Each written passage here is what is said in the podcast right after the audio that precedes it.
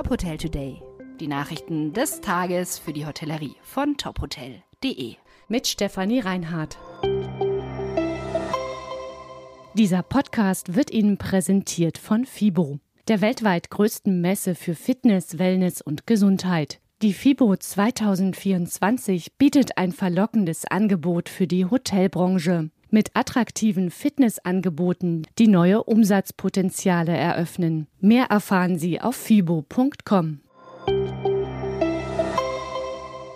Gastgeber wollen weiter für 7% kämpfen. Die Initiative Vereint für die Gastro ruft die Branche auf, jetzt noch viel lauter als bisher zu werden. Verbände, Restaurants, Cafés und Clubs müssten zusammenstehen. Der DIHOGA in Niedersachsen forderte die Bundesregierung auf, Farbe zu bekennen. Es bleibe immer noch genug Zeit, das Thema 7 Prozent wieder auf die Tagesordnung zu setzen.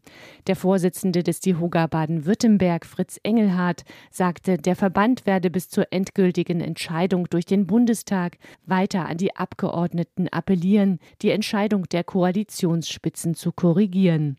Am Donnerstag wird der Haushaltsausschuss zu seiner Abschlusssitzung zusammenkommen.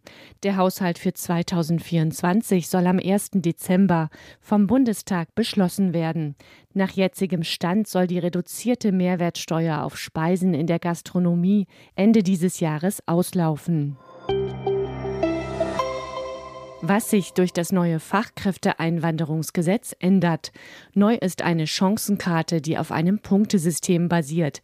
Arbeitswillige Fachkräfte, die mit Hilfe der Karte einwandern wollen, müssen Sprachkenntnisse, Berufserfahrung, Alter und einen Deutschlandbezug nachweisen.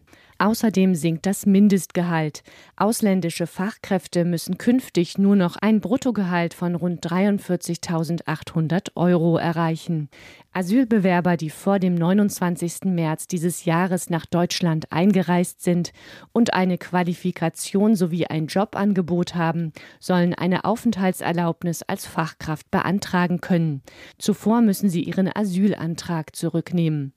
Das neue Fachkräfteeinwanderungsgesetz ist seit dem Wochenende in Kraft. Es soll helfen, den Fachkräftemangel auf dem Arbeitsmarkt zu verringern. Die 101 besten Hotels in Deutschland gewählt. Gesamtsieger und damit Hotel des Jahres ist das Hotel Vier Jahreszeiten in Hamburg. Die besten Hotels wurden außerdem in neun weiteren Kategorien ausgezeichnet. Grand Hotel des Jahres ist der Breidenbacher Hof in Düsseldorf. Kulinarisches Hotel des Jahres ist das Hotel Bareis in Bayersbronn und Designhotel des Jahres ist das Hotel The Fontenay in Hamburg. Das Hotel Telegrafenamt in Berlin wurde Newcomer des Jahres, das Hotel Daimann in Schmallenberg Aufsteiger des Jahres. Die Preise wurden in Wildbad Kreuth verliehen. Das Ranking gibt es seit 2018.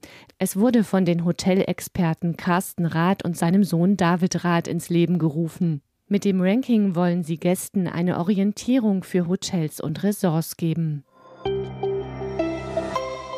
Weitere Nachrichten rund um die Hotelbranche finden Sie immer auf tophotel.de. Folgen Sie uns außerdem gerne auf Instagram, Twitter, LinkedIn oder Facebook, um nichts mehr zu verpassen.